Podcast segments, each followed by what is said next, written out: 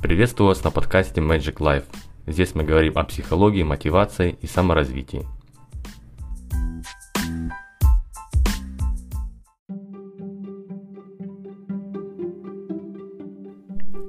По длинной, дикой, утомительной дороге шел человек с собакой. Шел он себе, шел, устал, собака тоже устала.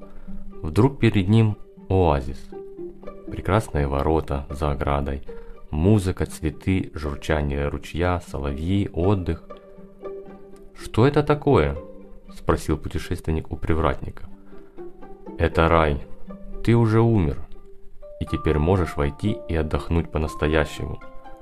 А есть там вода? Сколько угодно. Чистые фонтаны, прохладные бассейны. А поесть дадут? Все, что захочешь. Но со мной собака – «Сожалею, сэр, собаками нельзя, ее придется оставить здесь». И путешественник прошел мимо, через некоторое время дорога привела его на ферму. У ворот опять сидел привратник. «Я хочу пить», – попросил путешественник. «Заходи, во дворце есть колодец». «А моя собака?» «Возле колодца увидишь поилку». «А поесть?» «Могу угостить тебя ужином». «А собаки?» Найдется косточка. А что это за место? Это рай. Как так?